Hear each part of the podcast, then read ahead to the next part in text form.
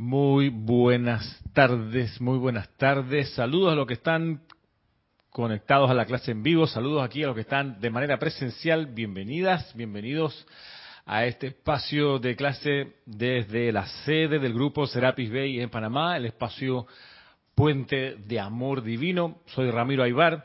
Estamos comenzando hoy cuatro y media en punto hora de Panamá. Vamos a hacer estos minutos previos de la introducción probablemente tal para centrar nuestra atención en el fuego sagrado del corazón, la poderosa santa llama triple. Y para eso vamos a hacer este, esta práctica de respiración rítmica que nos ayuda a expandir esa llama. Y eso lo vamos a hacer primero pues aquietándonos, poniendo nuestra espalda recta donde quiera que estemos. Ojalá nos podamos sentar. Nos podamos sentar y así con la espalda recta y tranquilos. Hagamos la actividad de poner nuestra atención serenamente en la llama triple. Esta llama que es dorada en el centro, azul al lado izquierdo, rosa al lado derecho, de izquierda a derecha está el anclaje del Padre, del Hijo y del Espíritu Santo. Y al contemplar esto internamente decimos, yo soy el Cristo en acción ahora y por toda la eternidad.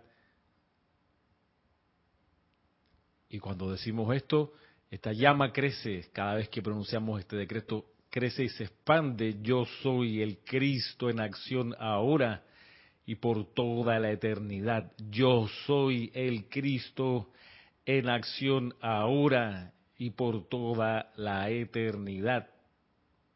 Y así nuestra atención, nuestra visión fluye hacia arriba y nos conectamos con la llama triples que está sobre nosotros en el centro del ser de fuego blanco, azul, dorada y rosa también. Y ahí con la atención puesta arriba y contemplando la presencia yo soy, decimos internamente, yo soy siempre la victoriosa presencia del poderoso yo soy, yo soy siempre la victoriosa presencia del poderoso yo soy. Yo soy siempre la victoriosa presencia del poderoso yo soy.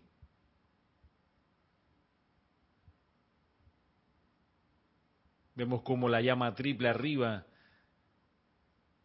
descarga un impulso de luz que baja por el cordón de plata e intensifica la llama triple abajo y esto hace que la llama triple abajo se expanda y nos envuelva completamente, envuelva el cuaternario inferior e irradia hacia afuera los colores del cuerpo causal. Y así, con esta imagen, vamos ahora a hacer esta respiración rítmica para magnificar aún más la presencia de Dios en cada uno de nosotros. Nos preparamos tomando una respiración profunda, exhalando completamente y a la cuenta de tres comenzamos.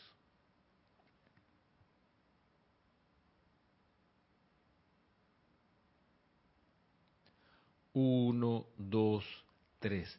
Yo soy inhalando el plan divino cumplido desde mi amado yo soy. Yo soy absorbiendo el plan divino cumplido desde mi amado yo soy. Yo soy expandiendo el plan divino cumplido desde mi amado yo soy, yo soy proyectando el plan divino cumplido. Desde mi amado yo soy, yo soy inhalando el plan divino cumplido. Desde mi amado yo soy, yo soy absorbiendo el plan divino cumplido. Desde mi amado yo soy, yo soy expandiendo el plan divino cumplido. Desde mi amado yo soy, yo soy proyectando el plan divino cumplido. desde mi amado yo soy, yo soy, inhalando el plan divino cumplido, desde mi amado yo soy, yo soy, absorbiendo el plan divino cumplido, desde mi amado yo soy, yo soy expandiendo el plan divino cumplido, desde mi amado yo soy, yo soy proyectando el plan divino cumplido desde mi amado yo soy. Nos visualizamos envueltos en una gran llama triple que flamea un metro bajo nuestros pies y un metro sobre nuestra cabeza, rodeándonos completamente azul, dorado y rosa, e irradiando el cuerpo causal, la amada presencia yo soy. Tuyo es el reino, tuyo es el poder y tuya es la gloria, asume el mando y el control de todo nuestro ser y mundo, actividades y asuntos, produce tu perfección, mantén tu dominio.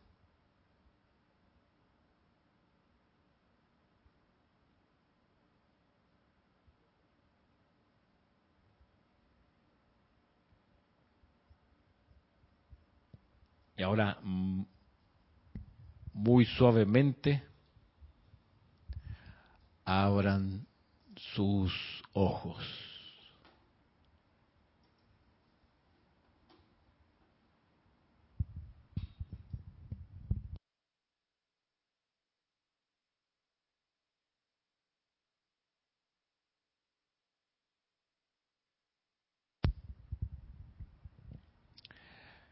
Bueno, Bienvenidas y bienvenidos.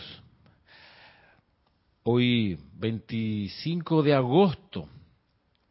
Resulta que mañana, 26 de agosto, tenemos el inicio del taller de meditación, taller de, o, de aquietamiento, que vamos a, a, impartir acá en la sede del Serapis Bay de manera presencial para los que viven en Panamá es decir, tú vives en Panamá, quieres recibir el taller de aquietamiento o de meditación, has de venir. Aquí hay espacio suficiente.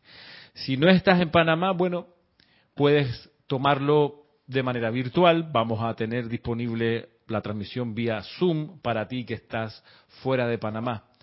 El taller comienza a las dos y media de la tarde, hora panameña, así que tendrías que chequear qué hora corresponde a tu lugar si no estás en Panamá. A veces cambia una o dos horas o más. Hay personas que van a tomar el taller y no están en el continente de América y para ellos es otro horario, sin duda. Entonces, dos y media hora local de Panamá, dura 40, 45 minutos, máximo como mucho una hora. A las dos y media de la tarde mañana por tres sábados consecutivos, comenzando mañana, luego el 2 de septiembre y terminando el 3 de septiembre. Eso es a partir de mañana, sábado. Y em, si alguien ya lo tomó con nosotros y quiere volver a tomarlo, pues no hay problema. Hay espacio suficiente. Si estás fuera de Panamá o estás dentro de Panamá y estás viendo esta clase y quieres tomar el taller y asegurar tu cupo, escríbeme a ramiro.serapisbay.com y ahí te contesto y te paso los detalles si es que necesitas. Eso respecto de, mañana. Eh, paso también y aviso que eh, después del taller de, de aquietamiento, que termina el 9, el día sábado siguiente, que vendría siendo 16, si no me equivoco, 16 de septiembre, a las dos y media, va a abrirse un grupo para estudiantes principiantes, que voy a atender yo. Esta clase para actividades principiantes, atención, no se va a transmitir, solamente va a ser presencial, no va a haber cámaras encendidas, no se va a transmitir. Ah, pero yo quiero recibir una clase de principiante y no estoy en Panamá. Bueno, eleva tu petición, eh, a rayoblanco.com. Pero lo que es el sábado a las dos y media va a ser solo presencial. Sin embargo, si estás escuchando en este momento esta, este, esta clase o la estás escuchando en diferido y quieres de alguna manera aportar o, hacerte presente en esa clase para principiantes, démonos 10 minutos solamente, 10 minutos, para que ustedes que están aquí con el micrófono disponible o ustedes que están allá con su chat abierto y disponible, 10 minutos para que escriban, me envíen o me hagan saber qué tema creen ustedes que, ya con la experiencia que ustedes ya tienen, qué tema ustedes creen que necesita recibir alguien que viene de principiante acá a las clases de la instrucción de los maestros ascendidos. ¿Qué tema? Mientras piensan, voy a designar una secretaria idónea que va a tomar notas aquí en este cuaderno con esta con este lápiz, esta pluma y vamos vamos a hacer a ver qué cómo está su su percepción, su percepción y su su sensibilidad al respecto. Pensemos entonces que son gente cero cero kilómetros o con algo de conocimiento, o con mucha mezcla que ocurre, ¿no? Que viene gente de afuera, como vimos en la, en la Feria del Libro, que, vaya, ha creído que hay alimento espiritual válido en todas partes, entonces como dice, no, que todos los caminos llevan a Roma, con lo cual es falso, se basan en esa premisa y dice, ok, puedo nutrirme espiritualmente de lo que venga. Bien lo decía el Maestro de Jesús, no todos los que dicen que me representan vienen de mi parte, ok, no siempre es así, así que atención y mucho discernimiento. Bueno, para, para, para ese tipo de personas también está pensado ese, esa clase para principiantes. Mientras eh, escriben y mientras piensan, voy a aprovechar de pasar lista aquí. Aquí está, saludos, no lista, saludos que envían y les doy las gracias desde ya a Adriana Rubio y a Hermelinto Huertas, a Nora Castro, a Mirta Elena desde Jujuy en Argentina, a Valentina de la Vega, a Marian Mateo, dice, ¿cuáles son las actividades del manto del silencio? Bueno, las actividades del manto del silencio, contestándole a Marian Mateo, son actividades que tienen que ver con la transmutación de la energía que se haya emanado de manera discordante. El manto del silencio envuelve esa energía, la transmuta y tiene esa cuestión, ¿no? De que pone silencio sobre aquello. De modo que el impulso que uno pudiera tener de comentar sobre los errores de los demás o que otros se empocan a comentar sobre los errores se empieza a disipar cuando uno invoca el manto dorado del silencio. Yo lo, lo, invoco usualmente en el colegio donde doy clase cuando los estudiantes están muy inquietos y necesito que hagan silencio, bueno, aprovecho y lo invoco y la gracia también es visualizarlo, ¿ok? Que es como una nube o como una lluvia de luz dorada, pero como si fuese una nevada, una nevazón que es, que es como una caída, no es como el aguacero, que es como, es como contundente. La, la, la nevada o la nevazón eh, es, es liviana. O sea, el copo de nieve cae, pero, pero se demora. ¿ah? Es como un sereno acá, pero igual el sereno, sí es como un sereno, nada más que pedacitos de nieve, pues no de, no de agüita. Entonces, y una cosa maravillosa que tiene la nieve es que cuando cae y llena, llena las calles, y llena los parques y las casas, amortigua el ruido. Entonces se pone todo súper silencioso. Entonces los autos pasan y, la misma nieve absorbe el, ruido y se vuelve en serio súper agradable, pues se, calla un poco el bullicio regular de las ciudades cuando, cuando cae nieve. Pero bueno, sería en todo caso el manto dorado del silencio. También lo puedes visualizar como, una, como un manto realmente, como si cubrieras a alguien con eso, una colcha. Eh, y es súper súper práctico. Yo creo que cuanto más uno lo invoca y lo visualiza, más eficiente se, se torna, más rápida la, la actividad.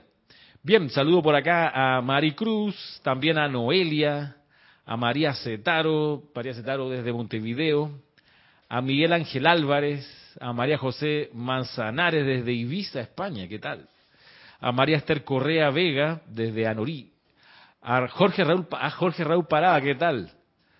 Ya, ya, dice, bendiciendo, bendiciendo e iluminando a esta comunidad. Gracias, Jorge Raúl. María Mercedes Morales, Sebastián Santucci, gracias. También a Niel Calacayo desde Austin, en Texas.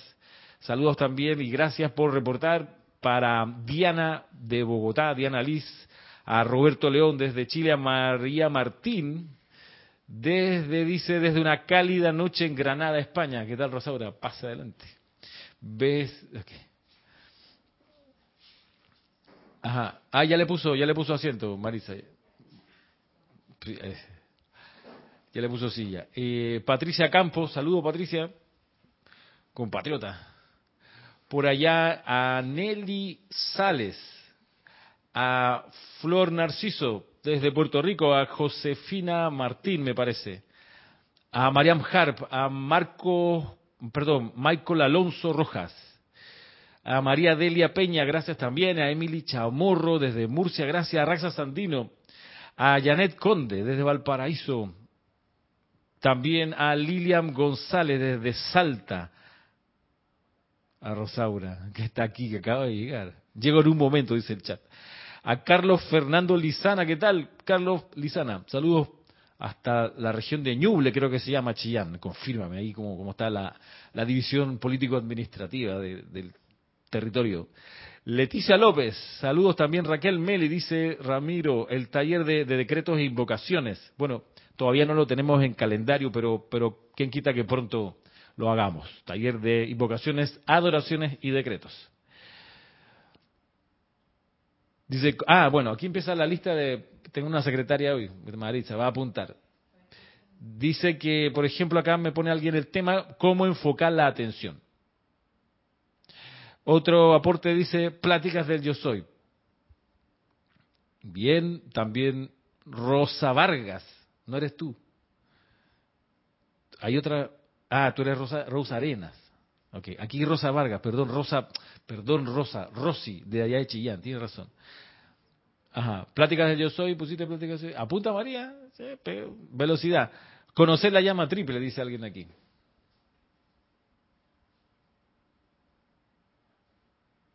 Puedes poner siglas, ¿no? También, para no escribir toda la oración. Pláticas de eh, conocer la llama triple. Puedes poner llama triple. Flor Narciso, mira, aquí varias cosas. A ver, dice, ¿quiénes son los maestros ascendidos? Puedes poner maestros ascendidos como MA en mayúscula, ¿no? Para no demorarte. ¿Quiénes son los maestros ascendidos que hacen y por qué son maestros ascendidos? Eso es lo que pasa, ¿no? Con los teléfonos uno ah, pierde la, la, habilidad de escribir. ¿eh? O sea, si uno no practica escribir, escribir, es una lucha ahí permanente con mis estudiantes porque quieren todo pasarlo a la computadora. Entonces, pero tienes que escribir porque luego los exámenes internacionales son escritos a mano y tienes que tener letras que te entiendan. Bueno, ¿pusiste lo de los maestros sentidos? Muy bien. Luego, aquí dice Hola Ramiro, dice, pienso que la genealogía de la enseñanza sido algo importante para una persona que como yo recién llega a la enseñanza de los maestros ascendidos. Ok, genealogía de la enseñanza con G. ¿eh? Hay otro aporte acá que dice conocer la lámina de la presencia. Ok.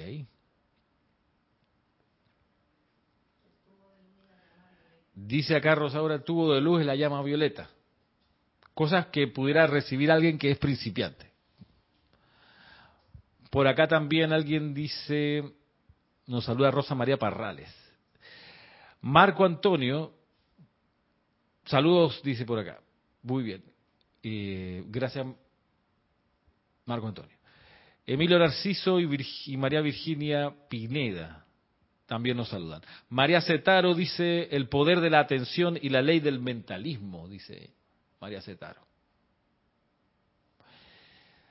Adriana Rubio dice, ¿cómo mantener la atención y la presencia siempre? Que se vuelva nuestro aliento constante, mantener la paz y cómo ve la perfección en todo. Ahí pudiéramos sintetizar que, pues ya alguien aportó esto de poner la atención en la presencia, entonces, ¿cómo mantener la paz?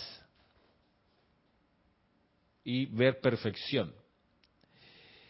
Manfer dos Santos nos saluda también. María Esther Correa dice, la descripción de la lámina. Bueno, alguien también ya lo... gracias, María Esther.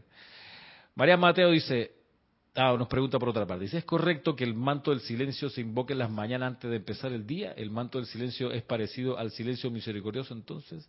La respuesta a ambas preguntas es sí, es correcto. Puede uno invocarlo en la mañana, Puede usarlo en su aplicación diaria, claro que sí, uno puede meter esa, ese llamado al manto dorado del silencio misericordioso y sí, es una actividad de misericordia porque es, es misericordioso hacer silencio cuando hay una imperfección. Usualmente la personalidad dice, ¿qué? ¿Hacer silencio? No, hombre, hay que hablar mal. Si mira a esa persona, ese político, mira lo que está haciendo. Claro que todo el mundo se tiene que enterar. Bueno, eso lo puede hacer cualquiera, pero los estudiantes los maestros ascendidos empezamos a aprender que lo que hay que hacer es, cuando, uno se, cuando se ve la imperfección, es orar porque surja la perfección. ¿Está encendido arribita?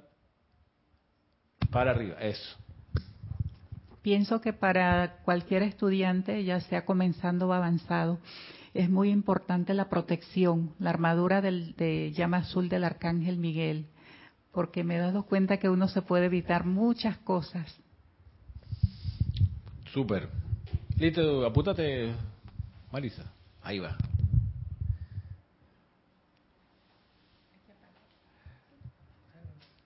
Gracias, Rosaura. Eh, eh, Emilio Narciso dice la conexión con la presencia yo soy. ¿Algo de eso ya se ha ido poniendo? ¿Conexión con la presencia? ¿Ah? Barón Seporte, gracias. Manfer dos Santos dice desde República Dominicana. Saludos a todos. Gracias, Manfer. Mi abuelo era dominicano. Era porque ya desencarnó. Dice Yariela Vega Bernal, bendiciones, gran abrazo desde Ciudad de Panamá. Gracias, Yari. Por acá Roberto dice, tema de principiantes, pondría los 26 puntos de cómo saber si estoy despertando espiritualmente. Se ocupa un semestre, pero sí, es importante. ¿Cómo saber si estoy despierto? Ñuble dice, gracias, gracias Carlos Lizana, Ñuble, región de Ñuble, capital Chillán, ¿no? ¿Es la capital? Sí, ¿no? Sebastián Santucci dice, para principiantes, aplicaciones prácticas esenciales, hábitos saludables sugeridos. Ajá, aplicaciones y hábitos saludables. Vamos a sintetizarlo ahí. Marco Antonio dice, pienso que la explicación sobre los cuatro cuerpos inferiores y su aquitamiento son de gran utilidad para el estudiante que llega. El autoconocimiento es primordial y de allí los siete rayos. ¿Ok? Eh, sintetizando es conocer los cuatro cuerpos inferiores y los siete rayos.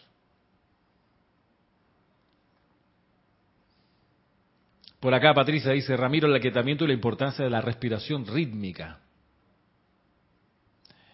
Ajá, puedes poner, Marisa, eh, respiración rítmica. Aunque la persona puede que haya pasado por el taller de aquietamiento, así que ahí habría recibido eso. Muy bien. Por acá dice Lidia González, Misterios desvelados y Sendero de Luz. Se refiere, supongo, a los dos libros, ¿no? Misterios desvelados y Sendero de Luz. Pasa a la página 14, sigue apuntando. Muy bien. Valentina de la Vega dice origen de la enseñanza que representa el yo soy en el corazón y centrarse en él, visualización al hacer los decretos, aquietamiento. Ajá, podemos poner entonces aquí la idea de la, la visualización. Raiza Blanco dice buenas tardes, reporto sintonía desde Maracay. Gracias. María Martín dice la comprensión de la presencia yo soy individualizada. Para mí es clave saber que Dios no es algo externo y lejano. La presencia de Dios adentro. Eso puede ser el tema. Rosa Vargas dice, lo primero creo es saber lo que es para nosotros la presencia yo soy.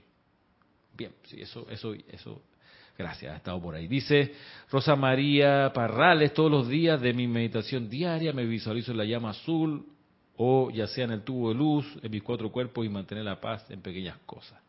Ah, súper. Bien, bueno, gracias por todos sus aportes. Los tendré en cuenta. Gracias Marisa por el apunte ahí. Bueno, dicho esto, vamos entonces a mirar.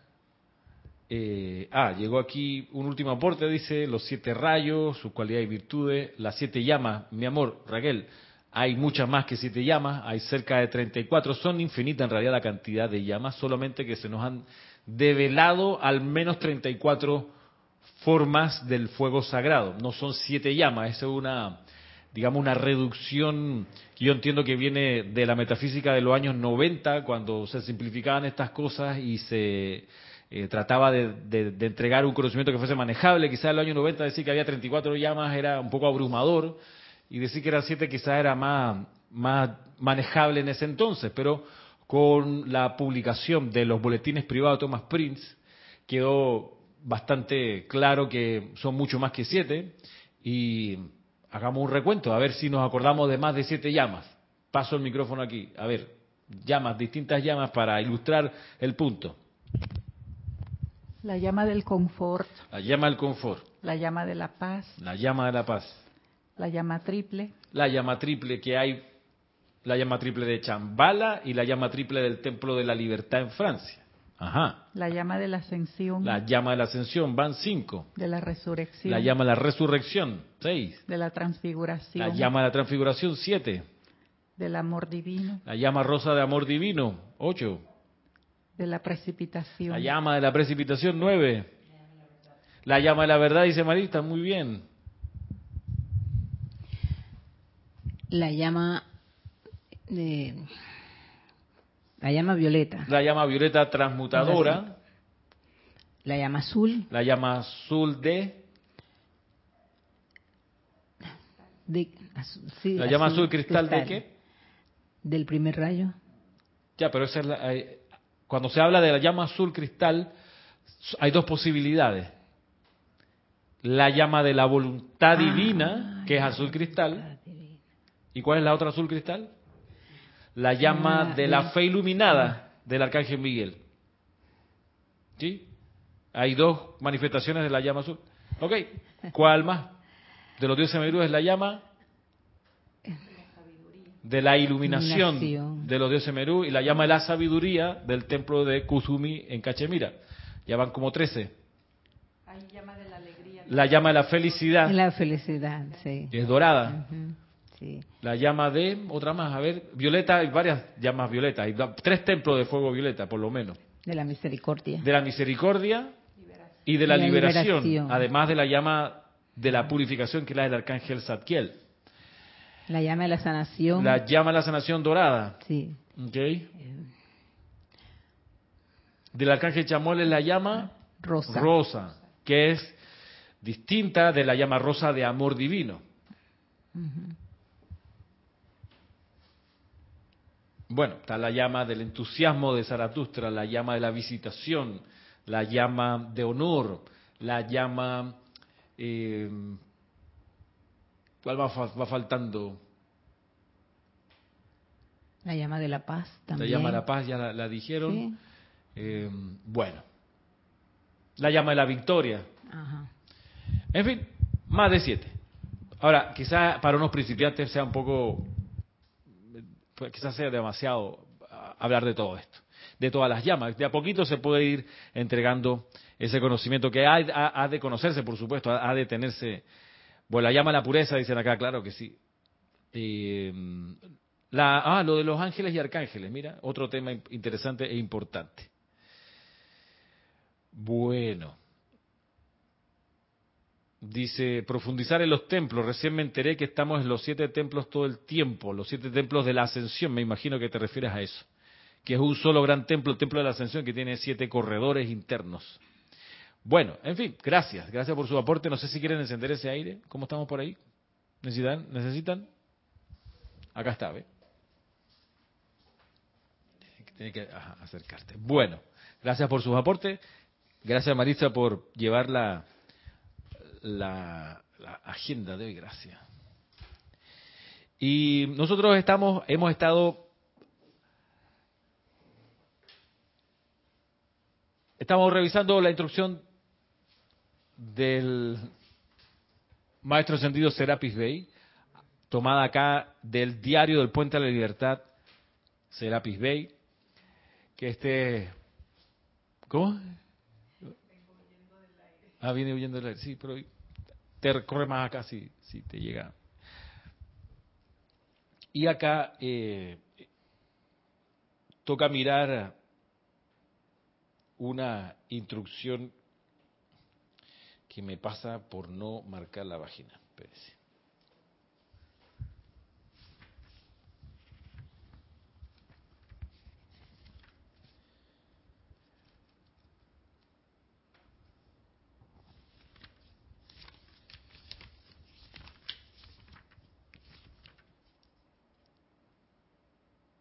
Ajá, aquí está. Eh, la página 14. Acá el maestro sentido Serapis Bey eh, dice, dice lo siguiente acerca de la llama de la resurrección que se mencionó hace un ratito. Dice, por ejemplo,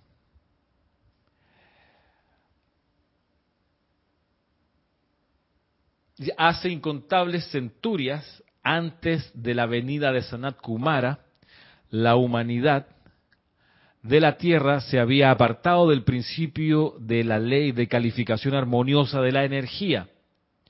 Y fue entonces que vino el primer Krishna, Cristo, investido con la autoridad y el derecho de traer el conocimiento de quienes escogieran aceptar su regalo, la llama de la resurrección. Esta es la actividad del fuego sagrado, la cual puede ser atraída a través del corazón físico de cualquier corriente de vida y la cual actúa como un poder restaurador del estado divino normal y natural.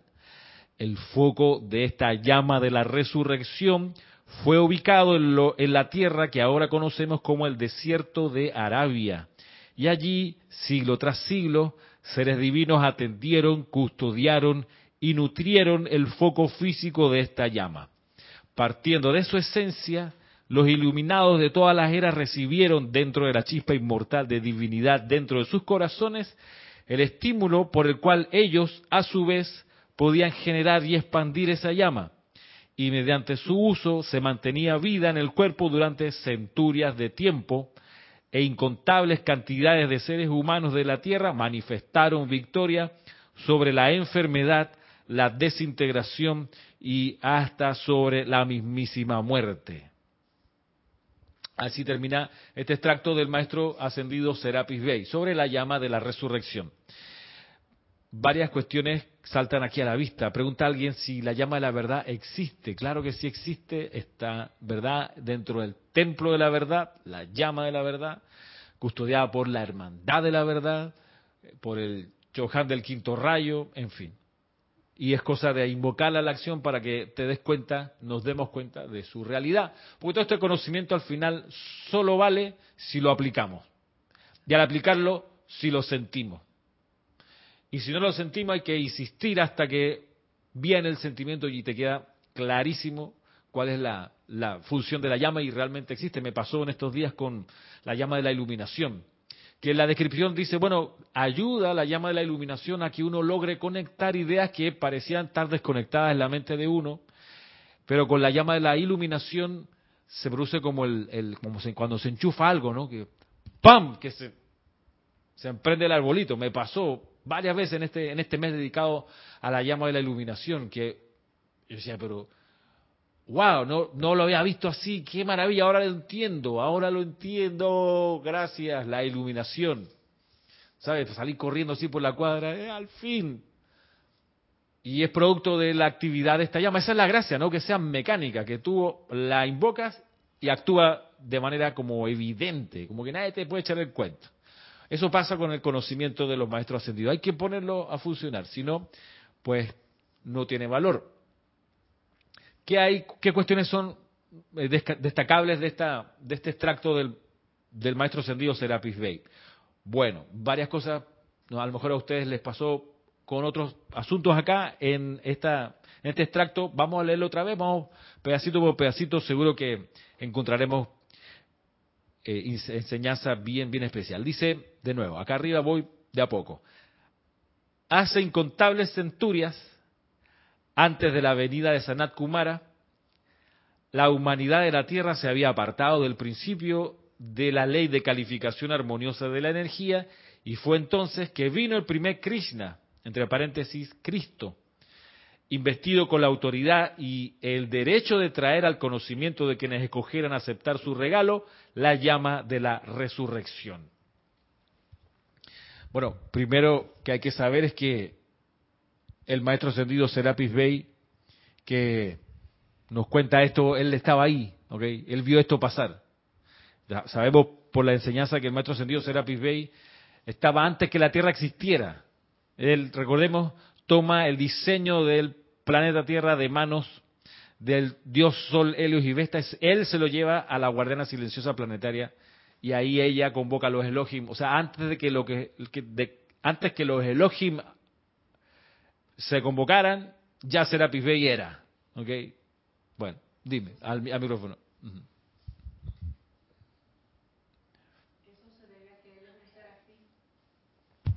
Se debe a que él es un serafín. Es un serafín creado antes que el sistema al que pertenece la Tierra. O sea, es de estos seres a los que no le puedes echar cuento, de ningún tipo. Porque él, o sea, ya era, antes de que la luz fuese, ya estaba Serapis es impresionante.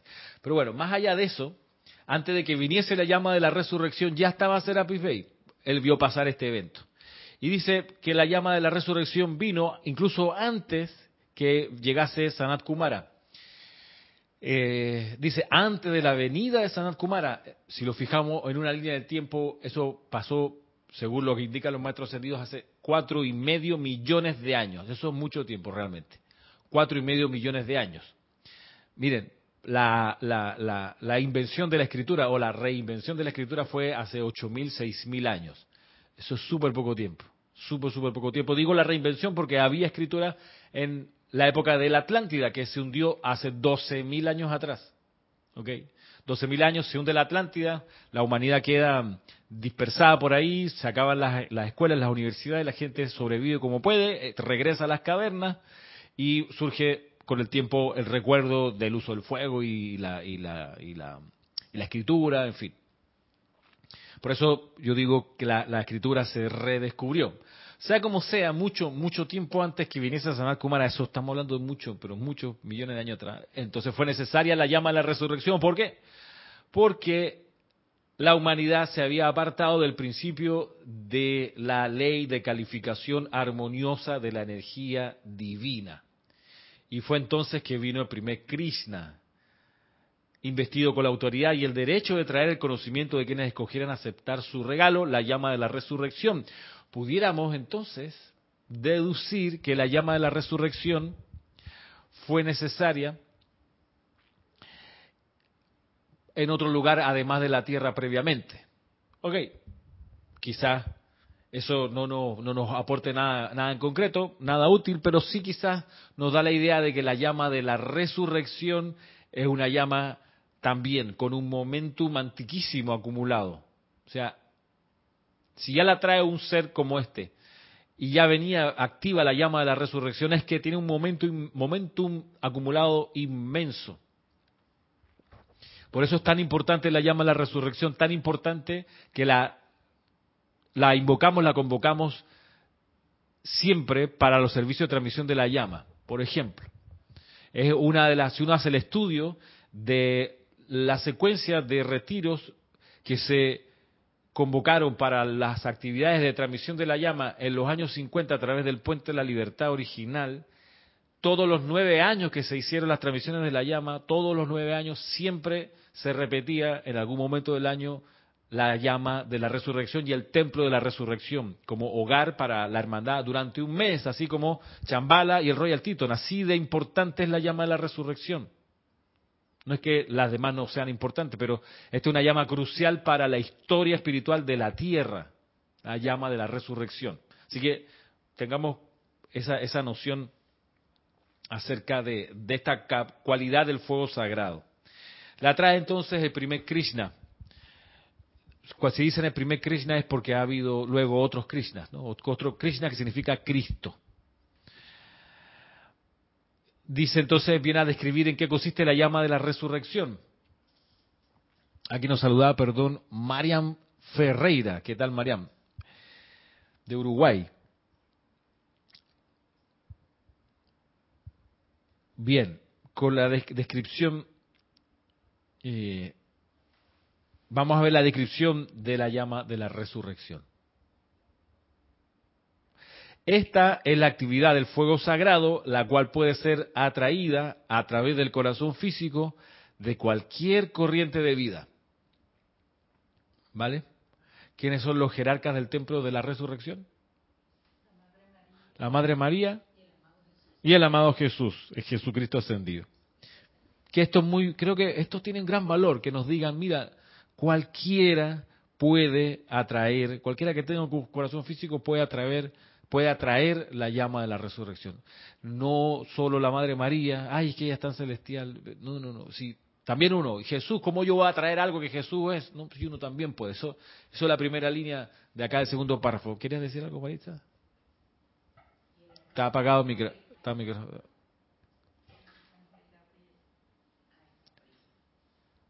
Y el arcángel Gabriel. Y el arcángel Gabriel. Bueno, con la llama de la resurrección viene también la llama de la esperanza, otra de las cualidades del fuego sagrado.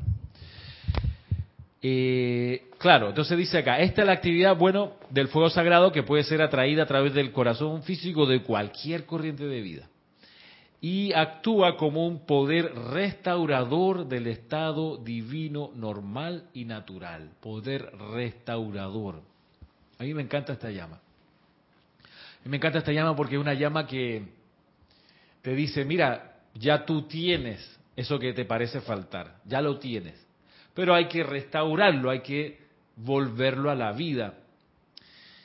Me acuerdo una época yo trabajé en un edificio que ahí del casco antiguo, donde está el Ministerio de hoy del Ministerio de Gobierno, cuando yo trabajé ahí era el Ministerio de Gobierno y Justicia hace muchos años atrás, saliendo de, la universidad. Y se había contratado a un restaurador porque es un, edificio antiguo del, del, del, ¿qué año puede ser? Del, del principio de la República. Y en esa época le habían hecho unos, unos cielos rasos pintados, así como, como el Teatro Nacional, que tiene en el techo arriba la cúpula, hacia abajo unos diseños de unos eh, seres de la música, ángeles, qué sé yo, en el Teatro Nacional panameño, como en, muchos otros lugares. Bueno, este edificio donde yo trabajaba tenía, no solo en el techo, sino en las paredes, más bien, cosas que se habían dibujado bonitas, así de de ornamentales, bien.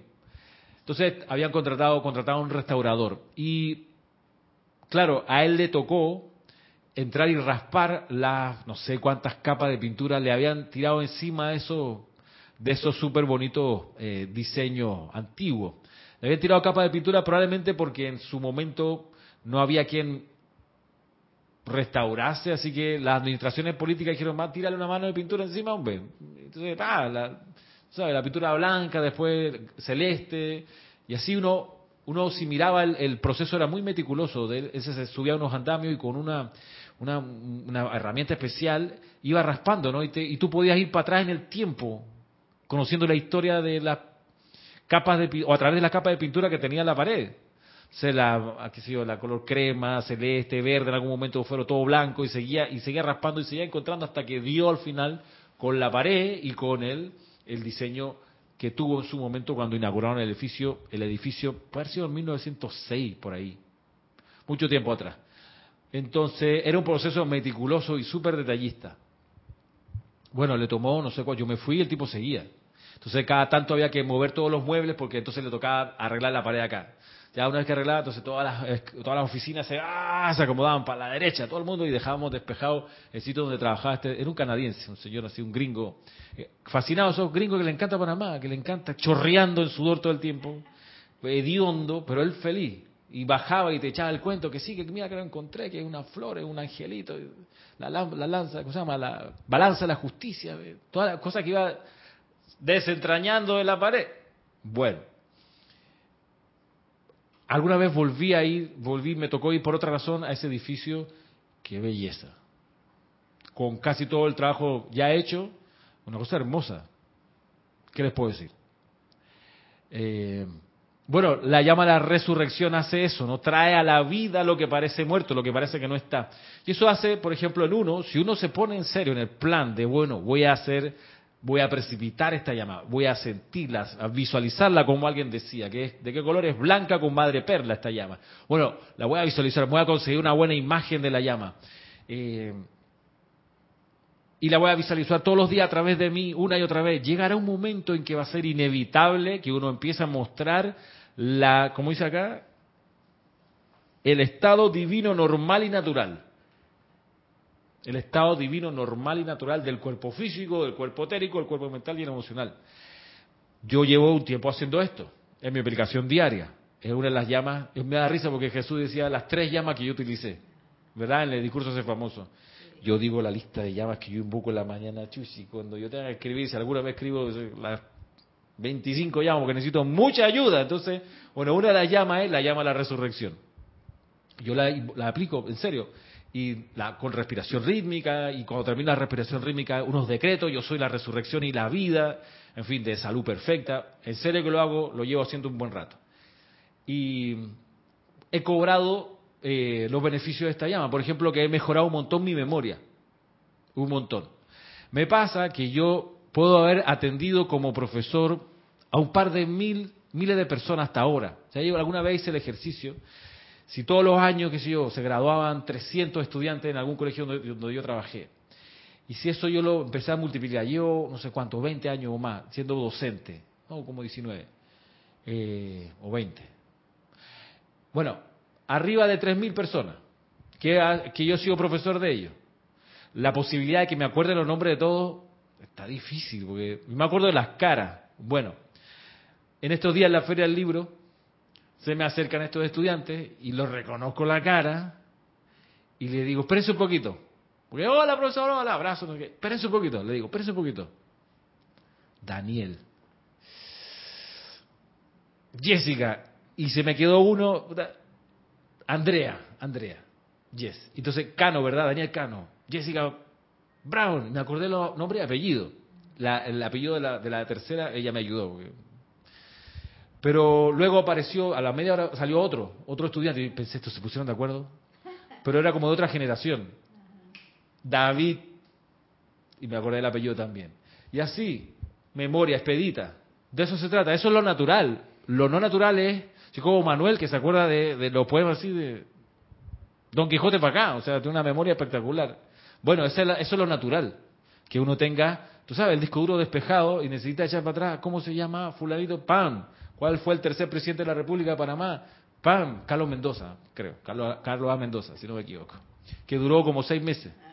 Porque no era, no era blanco, radio blanco, no era blanco ario, digamos así. No era de forma anglosajona, era un mestizo. Y para el 1906, 7 por ahí, eso, eso no, eso no, no se permitía, hermano. Si Panamá era una colonia explícita de Estados Unidos, ¿sabes qué? Hubo un par de portazos y el señor salió, pero un gran abogado. Después fue muy importante para los primeros años de la República, por supuesto. Pero bueno. Así que, ¿ah? Es uno de los próceres, claro. Y él fue presidente. Ahí está su rostro retratado en alguna, algunas esos lugares donde está la, la, fila completa de los rostros de los, de los presidentes. ¿no? Eso, eso es bonito de ver. Ahí estaba él. Así que bueno, la gracia de la llama a la resurrección, que es un poder restaurador del estado divino, normal y natural. Y miren que al final cierra esta, esta, este párrafo diciendo que dice acá, dice, mediante su uso, en, los, en estos años donde se descargó la llama, dice, se mantenía vida en el cuerpo durante centurias de tiempo. E incontables cantidades de seres humanos de la Tierra manifestaron victoria sobre la enfermedad, la desintegración y hasta sobre la mismísima muerte. ¿Tú sabes quién me recordó esto? Me recordó esto que le pasó al señor Gautama. ¿Se acuerdan cuando era el príncipe Siddhartha? Que él vivía en este templo, en este palacio feliz, como hijo del rey, tenía todo, amigos, novia, comida tres veces al día, diversión, de todo. Paisaje, qué sé yo, jardines. ¿Ah? Acaba de embarazar a la esposa, nace el bebé, hasta que un día de casualidad escucha a un sirviente que dice, no, que se enfermó mi viejo, que no sé qué, no sabemos cómo hacer, y él le quedó eso, ¿cómo que se enfermó? Que eso es la enfermedad. Y se fue detrás, según muestra la película, se fue detrás del sirviente un día y sale a la ciudad y se da cuenta, espérate, aquí hay, una, aquí hay gente, no puede ser. Y se da cuenta que hay una persona tosiendo, mira, nunca había visto a alguien tosiendo y enfermo, todos se lo habían mantenido oculto es enfermo. Y por allá, más adelante, una persona, un cadáver, lo estaban cremando. ¿Esto qué le pasó? No sé si se murió. Se murió. Entonces, un poco esto, ¿no? Pareciera que el amado Gautama, entonces, Siddhartha, conocía la manera natural de la vida, que no había muerte, que no había enfermedad, que no había sufrimiento, que cuando se le encuentra dice, pero ¿esto qué es? Esto no es normal. Y avanza en su sendero hasta, la, hasta que se ilumina. Bueno, capaz que era una reminiscencia de la llama de la resurrección, porque eso es lo que hace la llama de la resurrección, nos libera de la enfermedad, de la desintegración y de la mismísima muerte. Miren que desintegrar es dejar pues que las partes de algo se caigan, no se, se desmembren, se disuelvan, se separen, desintegrar. La enfermedad hace eso, ¿no? Y lo va como va como haciendo colapsar las partes del cuerpo. Eh, pero también podemos podemos ver en la llama de la resurrección el poder de mantener unido lo perfecto, ¿no? Mantenerlo, evitar que se desintegre. Y también en la, en la aplicación de la llama de la resurrección yo me he puesto, y, eso me encanta porque me resulta siempre, y perdón porque puede parecer arrogante, pero hay una, hay una, una indicación que da el, no sé si Mahacho Han o el maestro del Moria, el maestro sentido del Moria dice, miren, pueden ustedes decir, si están con un problema financiero, yo soy la resurrección y la vida del suministro ilimitado de Jesucristo ascendido. Y le meten de Jesucristo ascendido. ¿Ok? Bueno, yo lo he hecho no para el suministro, sino cuando hay, digámoslo así, estremecimientos en mi hogar. ¿Ok? Para no decir pelea. Bueno, cuando hay discusiones y hay como una mala onda, en serio, que yo me, incluso mentalmente, yo soy la resurrección y la vida de la armonía de Jesucristo ascendido en este hogar, en esta familia. Y así me pongo un par de veces, oye, y es una bocanada de otra vez de, de buena onda y de felicidad, y ah, dijimos una tontería. Vamos a dar un abrazo. ¿Qué iba a decir Manuel? Eh, mira, qué curioso. Esa que acabas de decir era la que te iba a decir yo. Jesucristo ascendido. Ajá. En la armonía. Claro, exacto. El, decreto dice, yo soy la resurrección y la vida de la armonía de Jesucristo ascendido. En este hogar. En este hogar y en esta familia, exacto. Ahora. Ahora. Manifestada. Ahora manifestada y sostenida por la gracia, dice Marisa, o sea, sellado en perfección. Entonces, esto también se puede extrapolar a otras situaciones en las que te podemos enfrentar. De la salud. De la salud, hey, del transporte. Que salgo y no hay taxi, no sé qué, la hora que yo soy la resurrección. Ah, el suministro, o sea, todo. Jesucristo ascendido. De Jesucristo ascendido. Claro, te traes el momentum, ahí lo invocas de Jesucristo ascendido que la gente miraba y decía, oh, qué milagro, pero él sabía que no era ningún milagro, sino la acción mecánica, así es lo que me gusta, mecánica. O sea, tú haces un impulso y para allá ocurre la actividad, o sea, es, no es, o sea, uno se maravilla, pero en realidad es la acción natural mecánica, digamos, causa y efecto de la invocación del fuego sagrado. Eso, eso pasa así. Así que, eh, súper recomendable entender la función de la llama de la resurrección así. Vamos a retomar, ya quedan poquitos minutos para que se acabe la, hora de clase. Dice aquí otra vez, dice, esta es la actividad del fuego sagrado, la cual puede ser atraída a través del corazón físico de cualquier corriente de vida, y la cual actúa como un poder restaurador del estado divino normal y natural. El foco de esta llama de la resurrección fue ubicado en la tierra que ahora conocemos como el desierto de Arabia. Y allí, siglo tras siglo, seres divinos atendieron y custodiaron y nutrieron el foco físico de esta llama. Es lo que dice acá, es lo que ahora conocemos como el desierto de Arabia. Bueno, sabemos, o sea, para las transmisiones de la llama de la resurrección siempre decimos sobre Tierra Santa. Bueno, podemos entenderlo de la siguiente manera. Cuando vino la llama y que se manifestó de manera física fue en lo que hoy es el desierto de Arabia. Si miramos en el mapa, el desierto de Arabia es el, área geográfica que está al sur oeste de Tierra Santa. O sea, Tierra Santa está aquí arriba, por decirlo así, que es, que es Galilea, ¿no? Lo que antes se decía Galilea, o la Palestina, hoy el Estado de Israel, bueno, esa es Tierra Santa, entonces el templo con la llama en el plano etérico está allí, pero en su momento cuando estuvo en el plano físico estuvo mucho más al sur en Arabia, en lo que hoy es el desierto de Arabia. Bueno, uno dirá, pero, pero, ¿cómo? A ver, se movió, se tiene que, ¿será que movieron la llama? La respuesta es, lo más probable que tuvieron que mover la llama de ahí. no ha sido, no habría sido la única llama que se movió de sitio de origen. Por ejemplo, la llama del confort no siempre estuvo ahí en la isla de Ceilán o Sri Lanka. Antes tuvo su primer lugar en Long Island, Estados Unidos. Dime, Manuel. Eh, no, yo te iba a preguntar, cuando dices el plano físico de la llama, eh, ¿era en la época de la Edad Dorada o era después? ¿O ha sido...? Bueno, tiene que haber sido después de la tercera raza raíz, mm. donde ya la gente empieza a operar en cuerpos físicos. La llama de la resurrección apareció en la tercera raza. Tiene que, tiene que haber sido ahí, claro, porque durante la primera y segunda raza raíz no hubo enfermedad, no hubo desintegración, no hubo muerte. En la tercera raza raíz, cuando llega los rezagados, viene la contaminación de los rezagados, donde se aparta la humanidad del principio de la calificación armoniosa. Entonces, ya teniendo cuerpo físico, porque los rezagados venían más densos, tenían cuerpo físico, entonces ahí donde, claro. Entonces, por eso, tiempo después viene a sanar Kumara, mm. cuando ya el contagio de los rezagados había ocurrido la caída que le mencionan fue ahí, en ese punto. Fue en ese, en ese periodo, claro.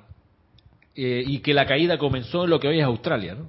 Por ahí, por ahí se, se, indica que comenzó. Pero a propósito de la caída, ¿en qué consistió la caída? ¿Cuál fue el primer paso para caer a la calificación no armoniosa de la energía? El primer paso fue la curiosidad primero y luego el chisme.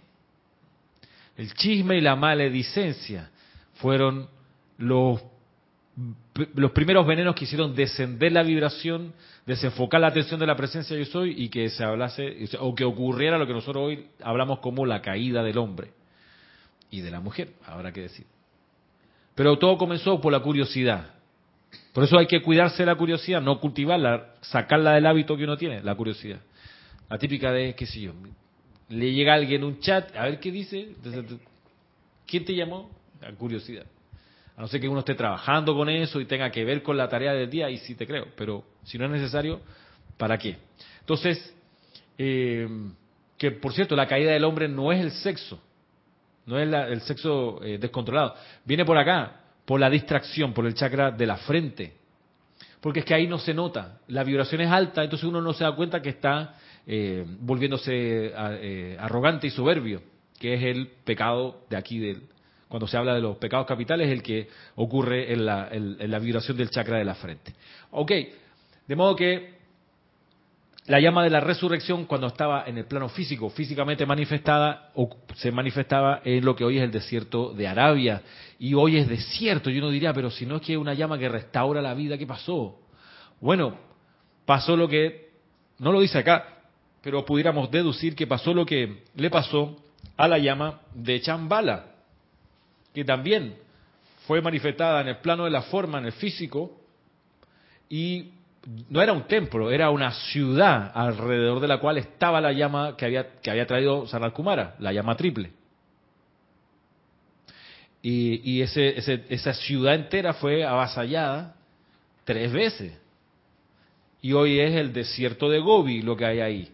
Otra vez desierto. Bueno, ¿Esto por qué? Bueno, aquí hay una explicación y tomo aquí el diario del Puente de la Libertad, Sanat Kumara. Estoy acá en la página 31 para quienes quieran revisar. Dice, Chambala quiere decir hacer sagrado.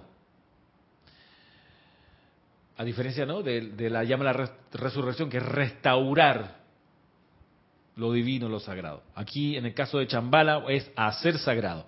Dice, es el nombre, Chambala, de la ciudad del sol en el corazón de Venus, que es mi hogar. En aquel entonces, cuando asistí al concilio cósmico y se votó devolver la Tierra a la nada, yo me regresé a mi planeta Venus y a Chambala, en Venus. Allí le dije a mi amada y a mi consejo que me gustaría ayudar a la gente de la Tierra a sostener el sitio del planeta en su sistema. Mis amados amigos, los espíritus guardianes, los sacerdotes y sacerdotisas de Chambala se ofrecieron a venir y construir sobre el planeta Tierra una copia de esa magnífica ciudad eterna de luz y así lo hicieron. Durante cientos de años ellos laboraron antes de que tuviera lugar el momento de mi visitación a la Tierra. Y Chambala, que se creó partiendo de la bella sustancia del mundo físico, físico, era una copia exacta de esa ciudad en Venus. En los registros akáshicos fue inscrita la perfección de ese diseño, el cual permanece allí hasta el día de hoy. Para los estudiosos que hay entre ustedes, Chambala fue construida tres veces y tres veces los edificios físicos fueron destruidos. La primera vez fue creada y preparada para la hora en que yo habría de hacer mi visitación. Fue destruida más adelante y vuelta a construir por espíritus sensibles que se sintonizaron con el patrón glorioso contenido en los registros akáshicos. De nuevo la actividad cataclísmica la devolvió a la nada. La construcción final de Chambala más de 60.000 años atrás quedó registrada en la literatura ocultista. También esta experimentó descomposición, pero la copia etérica de la, de la flamígera y poderosa ciudad original vive y respira los éteres sobre el desierto de Gobi y allí permanecerá hasta que sea bajada de nuevo permanentemente al mundo de las apariencias físicas en la medida que la edad dorada proceda y los seres humanos, tanto individual como colectivamente, puedan prueben ser merecedores de sostenerla por toda la eternidad.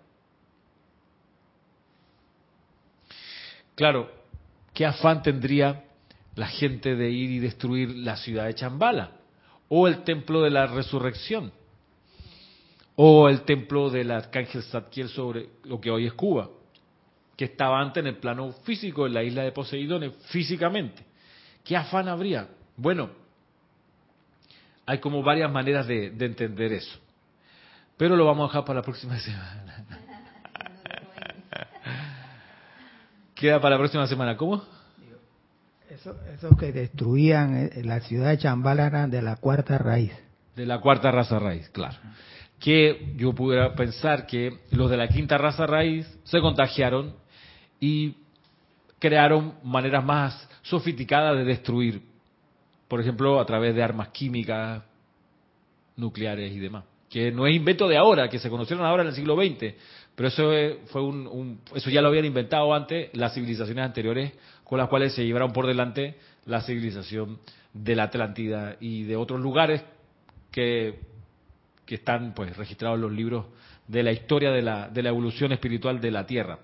Y de nuevo, trayendo de vuelta la comprensión de la llama de la resurrección que nos enseña acá el maestro ascendido Serapis Bey, yo creo que podríamos pensar en darle la oportunidad a la llama de la resurrección, de que flamea a través de cada uno de nosotros y nosotros poder probar, poner a prueba y decir, oye, mira, me está restaurando esta parte de mi vehículo, me está restaurando mis finanzas a lo mejor, la armonía en el lugar donde yo vivo.